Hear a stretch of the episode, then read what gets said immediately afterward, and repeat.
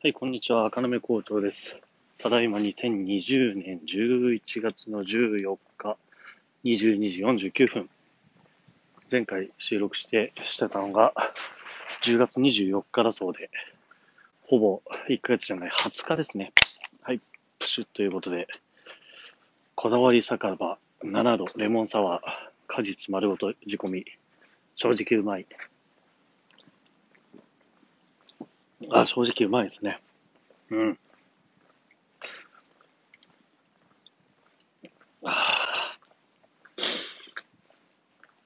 さて、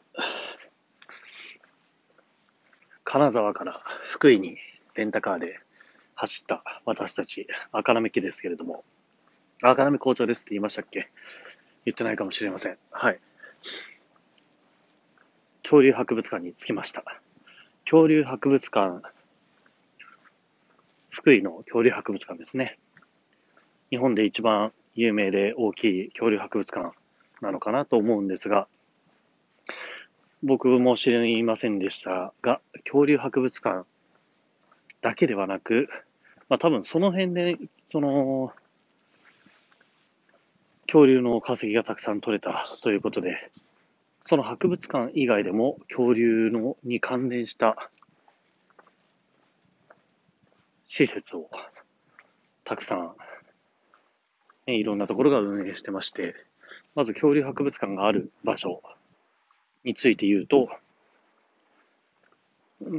んと、恐竜博物館、博物館だけではなく、その辺にその恐竜公園とか、恐竜アトラクションとか、ちょっと名前はごめんなさいね、正確じゃないですね。あのー、なんでしょうか。あの、店のスタイルとして、そういう、あの、説明をしてますけど、博物館、うーんと、簡易遊園地的なもの、あとは、公園、広場、あと、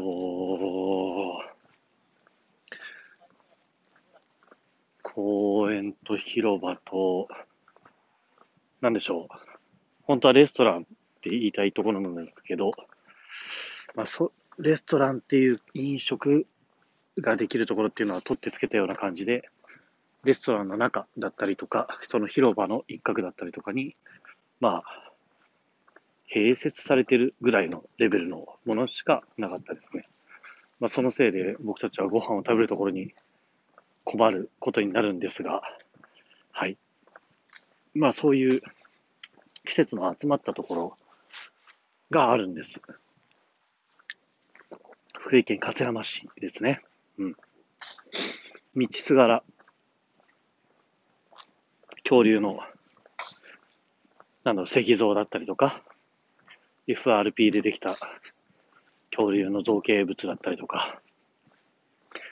まあ看板だったりとか、いろんなものがありましたね。うん、それだけでね、田んぼの中にそんなものが出てくるだけで、まあ、ワクワクしてしまう赤らめ家なんですけれども、恐竜博物館に着きまして、車を止めて、博物館のチケットは事前に取っておいたので、まあ、それで入場するんですけれどね。と、もう、行ったのは9月でしたっけ ?10 月でしたっけ？やはり、入場制限はしている状態の、ね、コロナ禍なので、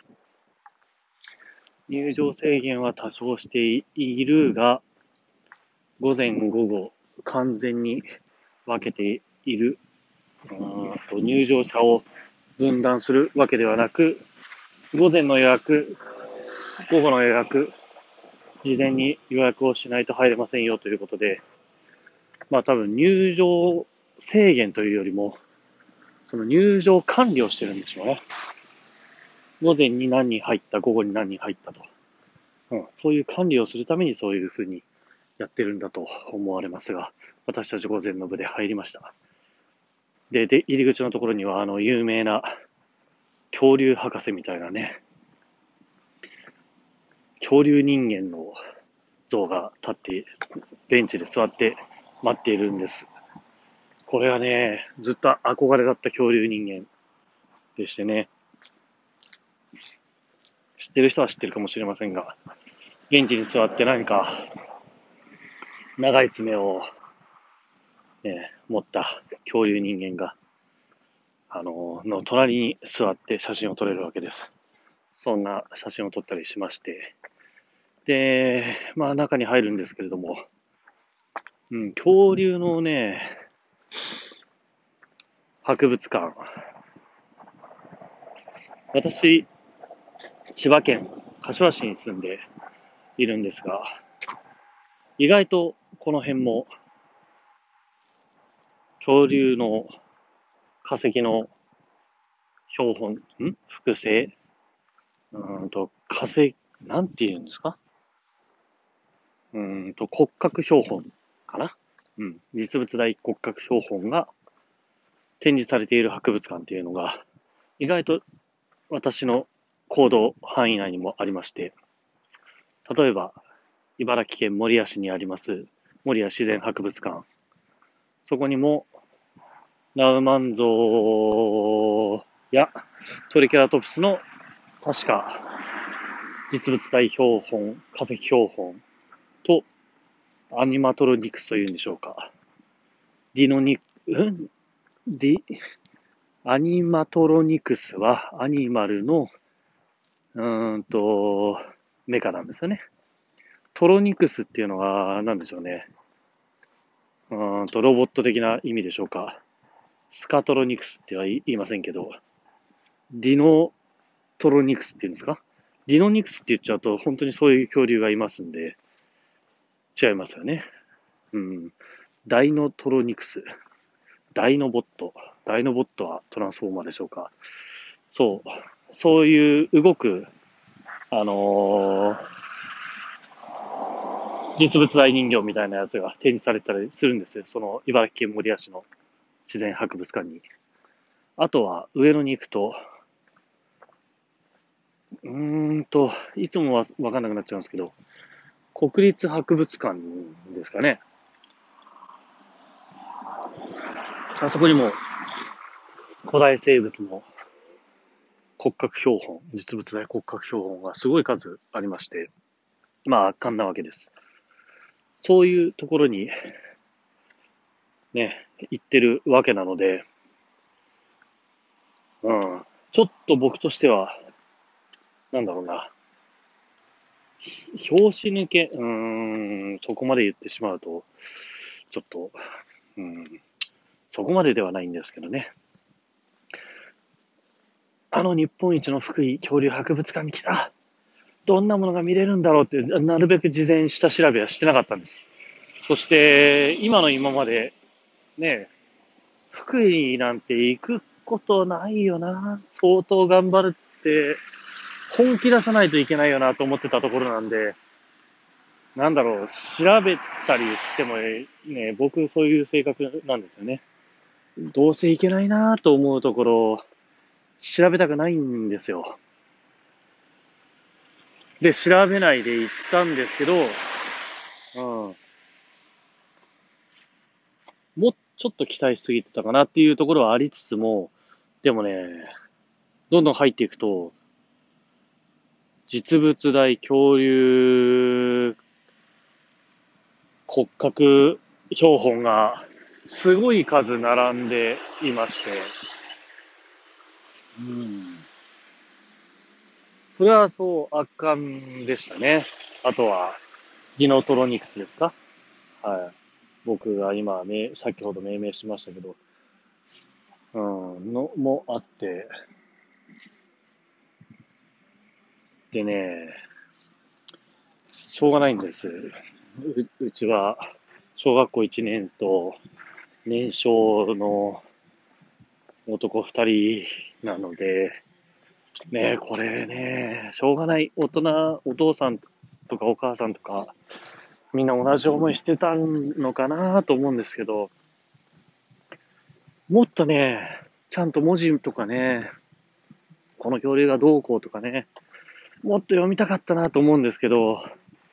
子供たちはもう回るのが早い。どんどんどんどんなんか、これは何恐竜だ、これ何サウルスだみたいな話でね、どんどん行ってしまいまして、正直、それもあったのかな。うん。で、で、これも世の中のお父さんはね、そういうこと、あるあるなんじゃないかなと思うんですけど、写真撮るのでいっぱいでね、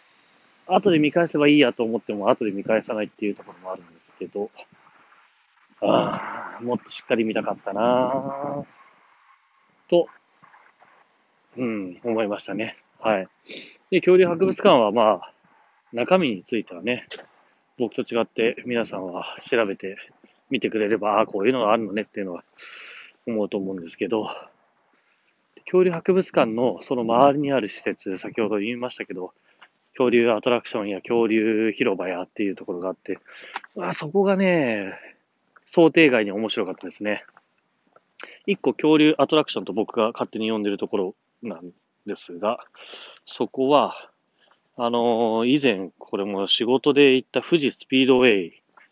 の、その施設のそばに併設されている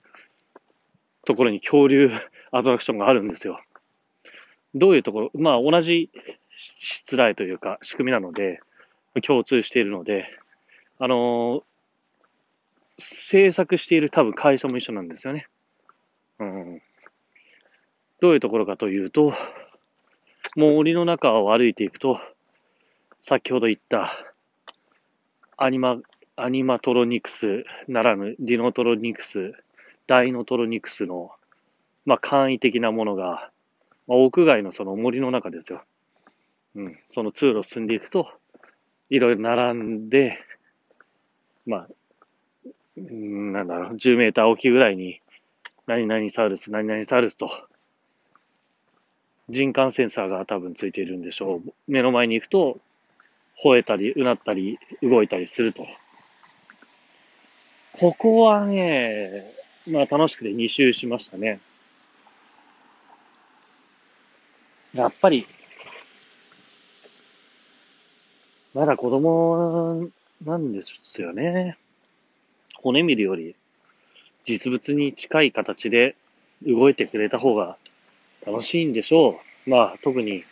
年少の次男はそうです。年少の次男が2周したいって言い出して、もういい加減にしてくれと、私と妻は思いましたが、2周して、はい、楽しかったですね。うん。そこに併設されてるのが、今度は、あのー、バグトロニクスって言っていいんですかね。昆虫の、巨大昆虫、人間大という言い方はどういう、なんだろう、意味が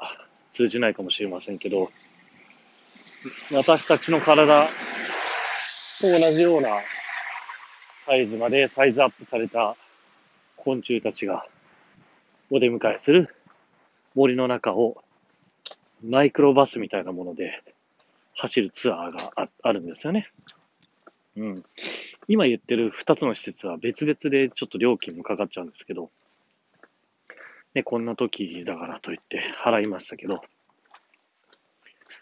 あ、それはそれで面白かったですね。こっちはチャチかったですけど。ね、あの、実物大の恐竜、まあ実物大よりちょっと恐竜は小さくしてるんでしょう。ディティールが、あの、ぎゅっと詰まって、まあかっこいいわけですけど。バグトロニクスはね、虫なんで、なんて言うんですかね。虫をやっぱりそこまでね、いや、お金の問題かもしれないですけど、ちっちゃい虫を、本当にだって小指ぐらいの小ささのアリとかを、僕たちと同じぐらいのね、180センチ台ぐらいに引き伸ばすわけです。なんていうんですか、ディティール、シワとか、そういうところ？関節の、うん、シワとか、そういうところがね、やっぱし、こう、こう、甲虫っていうんですか？あの、つるんとした甲羅でできている、甲羅がつながっている生き物だからかもしれませんけど、ね、あとは、あの、トンボとか、ハエとかを想像してもらうとわかるかもしれないですけど、まあ、あとは毛とかありますね。蝶々とかね。そう、羽毛みたいなというか、細かい毛がありますよね。ああいうのって、再現できないですよ。屋外に置く造形物としては。屋内だったらまだいいですよ。ね、そもそもね、お金がなかったのかもしれないですけど、やっぱり屋外に対応できるその細かい毛だったりとか、うん。あとはアリンコとかカブトムシみたいなその甲虫のね、その、ワンブロック、ワンパーツワンパーツがちょっとつるんとしてでかいとなると、やっぱりね、拡大したときに、ディティールに欠けるというか、うん。まあそこはしょうがないんです。でも、それでも楽しめる気持ちが大事なんだと思いましたね。うん。で、その日はですね、ペンションに泊まったんですけど、私たち赤目家、実はペンションって結構泊まっている、結構じゃないですね、2、2、3回。うん。というか、まあ、家族旅行に行ったら意外と皆さん民宿とかペンションのホテルより多いんじゃないかなって、今思うと、ね、ちょっとそんな気もするんですけど、そこはその福井県の勝山市のスキー場があるらしく、私スキーに興味ないんで全くわからないんですけど、そもそもはスキー客向けのペンション。オフシーズンは恐竜博物館のお客さんを止める、お客さんを止めるというか、お客さんがメインになるペンション。で、まあ、恐竜が飾ってあったりとか、するペンションなんですけど、まあ、そこも、すごくいいペンションで、雰囲気もいいし、あのー、マスターというか、おかみさんというか、おかみさんなのかな？年齢は、私たち、私と同じぐらいのおかみさんなのかもしれませんが、サンドイッチマンの伊達ちゃんにそっくりな、ね、おかみさんというか、年下なのかな、私の。うん、そんな人が切り盛りするようなペンションで、子供たちはすごく楽しそうで、あのー、ペンションとかだと、周りが何もないところが多いですよね。僕が行ったところではそうだったんですけど、まあ、近くに何もなかったんですけど、何もないところだからこそ、人、人気もなくて、まあ、近所をブラブラして遊んだりとか、あの、石垣があったんですけど、石垣にね、あの、シダが生えてるんですけど、その一箇所の石垣だけで、あの、見た目わかるぐらいの違いがある、4種類、5種類ぐらいのシダが生えてたんですね。あー、なんか、ねえ、そういう、そういうのを子供たちと発見して、ああ、このシダとこのシダの形が違うとかね、いう楽しみも、